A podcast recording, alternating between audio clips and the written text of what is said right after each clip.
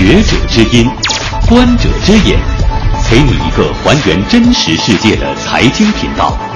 经济之声倾力呈现，channel channel 五 channel 五吴晓波频道。几年前，曾经有一个姑娘在《非诚勿扰》里面讲过一句轰动全国的话。她说：“我宁可哭倒在宝马里，也不愿意在自行车后面欢笑。”其实问题很简单，就是以后愿不愿意经常陪我一块儿骑单车？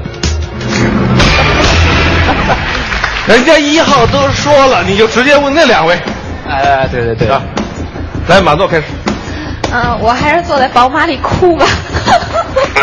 他的他的答案是不爱自行车，他喜欢坐在宝马里边。他这句话讲出来以后啊，全中国是举国哗然，然后呢，大家都把三个字贴在他脸上，叫做拜金女。一个女孩子想要嫁给一个有钱人，想要嫁给一个企业家，我想这应该是一个很正当的一个诉求。在过去两年里，我们的这个刘强东哥哥和奶茶妹妹的故事传遍了大江南北，大概也是因为这样的一个群体心理在后面。一个人对财富的追求，一个人对体面的生活的追求，我想都是正当的。但有一个问题，我们所有的姑娘朋友们，你们知道企业家是怎么样的一群人吗？你们了解你们即将进入的那个豪门的那个人是谁吗？你们想要了解那个开宝马车的那个人，陪着你开宝马车的那个人，他的性格是怎么样的吗？你适不适合嫁给这一类人呢？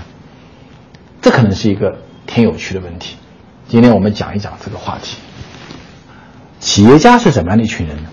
我跟这帮人接触了超过二十六年了，我感觉啊，在所有的人类中，企业家是一个特殊的人类，因为我们每一个人都有左脑和右脑，左脑控制理性，右脑控制感性。但是啊，如果你要做一个企业家的话，你必须是一个左脑和右脑同样发达的人，就是你必须是一个非常感性的人，因为。企业家的本质工作是面对不确定性，你敢于进行破坏式的创新，所以你一定必须能够让自己能够热血沸腾，能够侃侃而谈，能够像烈火一样的燃烧，你这样才有可能成为一个企业家。你必须敢于冒险，对不对？一个敢于冒险的人一定是一个非常感性的人，但同时。你又必须是一个非常理性的人，你必须要非常的喜欢数目字，你必须要非常的精于计算，你必须要有一个非常好的逻辑思维的大脑。所以，你一个非常感性的人，你可以成为一个音乐家，可以成为一个小说家；如果你是个非常理性的人呢，你可以成为一个精算师，可以成为一个会计。你要把这两个大脑拼在一起。既能够感性，又能够理性，你才可能成为一个企业家。所以在所有的人中，唯一企业家是可以在一个列表中被列入叫生产资料的一个人，他可以在企业的估值中可以被估值的人叫做企业家。所以企业家不是一般的，他一般都是二班的，啊，都是二班的人。所以如果你要嫁给一个企业家，你一定要知道，你要嫁给的那个人，他有可能有时候。表现的非常的狂躁，有时候呢又表现的非常的小白，他有时候呢会非常的坚毅，有的时候呢又会非常的脆弱，他有的时候呢他会非常的果敢，非常的莽撞，有的时候呢他又非常的贪生怕死。这种非常矛盾的性格出现在很多优秀的企业家的身上，所以一些优秀的企业家。那些豪门级的企业家，往往是一个性格非常两面的人。这是你要学的第一堂课，给你的第一个警告：你要嫁给的那个人，是一个二班的人。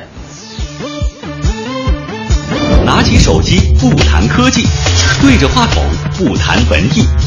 Channel 五 Channel 五吴晓波频道，无需华服，财经圈子 Party on。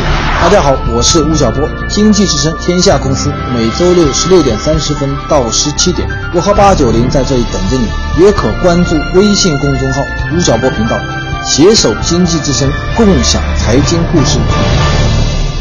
我们都知道，企业家都很喜欢钱，在企业家的字典里面啊，金钱略等于荣誉，略等于价值，甚至略等于生命。所以，没有一个企业家不爱钱，这是他的天职。热爱金钱，赚取金钱是他的天职。但问题是，他可能不是一个很会花钱的人。我曾经见过好多的中国的首富，我经常问他们一个问题：说，你已经很有钱了，你为什么还要赚钱呢？我有一次碰到一个四川籍的一个首富，我问他，我说，你看，你已经当过中国的首富，但你身体不好，你腰不好，你现在还满世界的飞啊，虽然坐的是私人飞机，但还是很辛苦啊，满世界的飞还要去赚钱，你为什么还要赚钱呢？他跟我说，小波，你知道吗？我的理想就是我要知道我这一辈子到底能赚多少钱。他跟我讲这句话的时候啊，我们正坐在重庆三层的一个街边小店里面，两个人在吃一个八块钱一碗的小面。他呢穿了一件一百多块钱的衬衫，这件衬衫是他们公司的衬衫啊，员工穿的衬衫。不会花钱，不知道怎么来合理的消费。冯小刚曾经说过这一波人说什么呢？说你们这一波人啊。跑到马路上去买东西的时候，叫只买贵的，不买对的。雇法国设计师，建就得建最高档次的公寓，电梯直接入户，户型最小的也得四百平米，什么宽带呀、光缆呐、卫星啊，能给他接的全给他接上。楼上面有花园，楼里边有游泳池，lobby 里站一个英国管家，戴假发特绅士的那种。业主一进门，甭管有事没事都得跟人家说，May I help you？一口地道的英国伦敦腔。倍儿有面子，社区里再建一所贵族学校，教材用哈佛，一年光学费就得几万美金。再建一所美国诊所，二十四小时候诊，就是一个字儿贵。看感冒就得花个万八千的。周围的邻居不是开宝马就是开奔驰，你要是开一日本车呀，你都不好意思跟人家打招呼。你说这样的公寓一平米你得卖多少钱？我觉得怎么着也得两千美金了。两千美金，那是成本，四千美金起。你别嫌贵，还不打折。你得研究业主的购物心理。愿意掏两千美金买房的业主，根本不在乎再多掏两千。什么叫成功人士？你知道吗？成功人士就是买什么东西都买最贵的，不买最好的。这句话对中国的很多有钱老板，特别是五零后、六零后的老板，非常的适用。各位，这句话在某种意义上可能是一个保词，是一个褒奖之词，因为这批老板出生于非常贫穷的地方，一辈子，他一天二十四小时，恨不得把它掰成四十八小时，都忙着赚钱做生意，因为他认为这个是我的生命价值体现的唯一的一个衡量物。所以，当他赚了很多很多钱的时候，你问他说，宝马车和阿斯顿马丁有什么区别呢？不知道。一件两百块钱的衬衫和两千块钱的衬衫有什么区别呢？不知道，为什么不知道呢？我干嘛要知道它呢？我没时间知道它。我的每一分钟的背后都是一万块钱、一百万块钱、一个亿的钱。我知道这些东西能帮我赚钱吗？我不能赚钱，不能我干嘛要知道它呢？但是你要嫁给的那个在宝马车里面跟你一起开车的那个人，他可能是一个很会赚钱的人，但是。他是一个没有消费情趣的人。如果你诗书情画都会，你喜欢看《肖申克的救赎》，你喜欢欣赏歌剧魅影，很抱歉，你旁边的那个人可能一点都不懂，他对这些东西一点兴趣都没有。这就是他们的金钱观，他们的消费观。我认识的很多五零后、六零后的朋友们，那些企业家朋友们。还有一个很大的毛病是，各位想要嫁给他们的这些姑娘们，你们要警惕的，他们的家庭观非常的淡薄。我曾经有一次参加 CCTV 的年度经济人物的颁奖典礼，有一个中国非常著名的酒店业的老板，那一年得了经济人物。然后呢，当主持人问他说，在过去二十年的创业中，你是怎么走过来的？你有什么动人的故事可以跟我们分享一下？这个老板就说，在过去二十年里面啊，每年的大年三十儿，我都是在酒店里陪着我的员工一起度过的。哇，他讲这句话的时候，下面人哈鼓掌，主持人鼓掌，他自己两个眼泪花都要出来了。我我拿起话筒，就问他说：“那么在过去二十多年里面，是哪个男人陪着你那个漂亮的太太度过那个难忘的大年三十的呢？他认为说，谁最重要呢？员工最重要，股东最重要，家庭排在哪儿呢？看不见的一个地方。所以，如果当你某一天嫁给了宝马车的时候，在后花园里面，千万不要问你的那个企业家丈夫，问他说：“你是更爱我呢，还是更爱你的企业呢？”你得到的那个回答一定非常的无趣。企业家这些朋友们，无论钱多钱少，他们都很不快乐。我很少看到快乐的企业家，为什么他们不快乐呢？China Wu 吴晓波频道，因为他们每天啊面对的都是一个不确定的世界，他们每天要去在市场上去做决策，啊，没有人可以帮他们，每天都非常非常的焦虑。我曾经有一次去看一个企业家朋友，他一个人呢在一个非常非常大的办公室里，在干嘛呢？拿了一个人民币在往上扔，反面还是正面？反面还是正面？我说你干什么呢？他说我要做一个决定，我要去收购一幢大楼。我们这个城里啊，最高的一幢两百五十米高的摩天大楼，八个亿，我该收还是不该收呢？刚刚开了两次股东会，众说纷纭。我们这个企业里面啊，叫百花齐放，百家争鸣，最后听董事长的，决不决定，我董事长说了算。我董事长怎么知道未来几年房地产会好还是会坏？我怎么知道八个亿投进去是对还是错呢？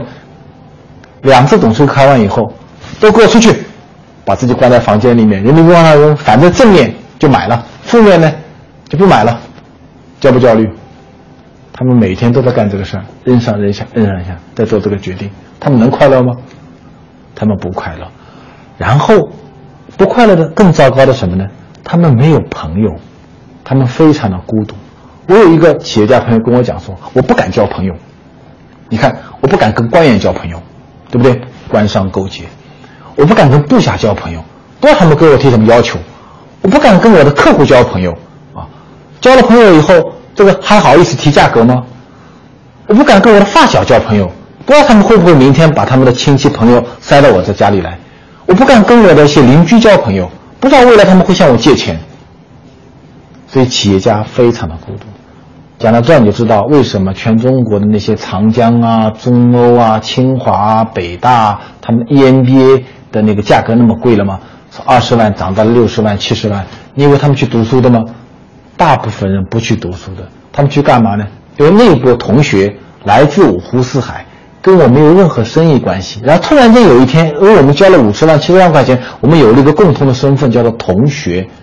然后我的苦处可以讲给你听，我在昆明的，你在铁岭的，讲给你听。然后跟你，我跟你也没有生意关系，也没有亲戚关系，也啥关系也没有，对不对？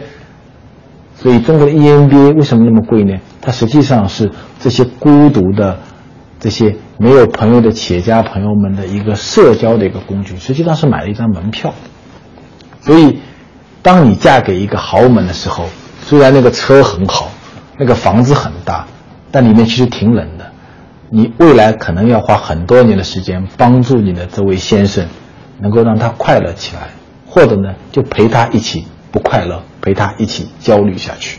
这可能是你要必备的一门功课。拿起手机不谈科技，对着话筒不谈文艺。Channel 五 Channel 五吴晓波频道，无需华服，财经圈子 Party on。大家好，我是吴晓波，经济之声天下公司，每周六十六点三十分到十七点，我和八九零在这里等着你，也可关注微信公众号吴晓波频道，携手经济之声，共享财经故事。企业家都是一些具有超强意志力的人，啊，一个人没有一个钢铁般的神经，大概很难成为一个。在一个这样不确定的、充满的狡诈和博弈的这种血腥场合，能够工作五年、十年、二十年的，所以他都有强大的意志。所以企业家一定是一个钢铁意志般的这样的人。所以你会发觉说，我们身边所有的朋友里面啊，那些减肥最成功的人，往往都是企业家。能够坚持，比如说去登山的人，一定都是企业家。那些能够坚持每天跑步的人，一定都是企业家，因为他一旦决定以后，他的意志就能够坚持的让他把这件事情干到底。然后，企业家呢，又是一个特别适合独裁的职业。我们看到任何的一个企业，无论是阿里巴巴也好，无论是腾讯也好，无论是百度也好，他们的身上啊，都深深的烙上了马云、马化腾、李彦宏的烙印。所以你很难想象说，有一天，马云跑到腾讯去上班了，马化腾跑到百度去上班了，李彦宏跑到阿里去上班了，你很难想象这样的事情。这种事情啊，只有在央企是能够发生的啊。当年曾经发生过一件事，这个中国移动、中国联通和中国电信的三个董事长一天早上除了搓麻将可以分头上班，央企是可以的，民营企业一家真正的在市场竞争的企业是不可能发生这样的事情的。一个企业的背后一定深深的烙上了那个企业家的烙印，然后在这个企业中，这个人一定是一个高于所有人以上的一个独裁者。所以，企业家越伟大的企业家。做的越大的一个企业家，他越孤独，他越独裁，所以在他的那个世界里面，他是一个非常强大的意志、强大的具有决定力的一个人，一个理性的人。但是当他被拉出他那个世界的时候，他可能就是个白痴，他就可能是一个情商很低的一个人。所以，当你决定要嫁给一个企业家的时候，你必须要知道一件事情：是你将跟一个独裁者。在一个房间里面共处，要么你改变他，要么他改变你。我们会发现一件很有趣的事情：当一个女孩子嫁给一个企业家以后，她往往会出现两个结果。第一种结果呢，是你在很长时间里面，你跟你这个企业家的丈夫啊格格不入。第二种情况呢是，哎，当你嫁给这个企业家以后，过了几年以后，你自己也变成了一个企业家。所以我们看到很多企业家的太太后来也来办企业了，也来创业了，他也成为了一个董事长。有一句话不知道说的对和不对，这句话说：男人生到这个世界上是为了来改造世界的，女人生下来呢是为了改造男人。不知道大家同不同意这样的观点？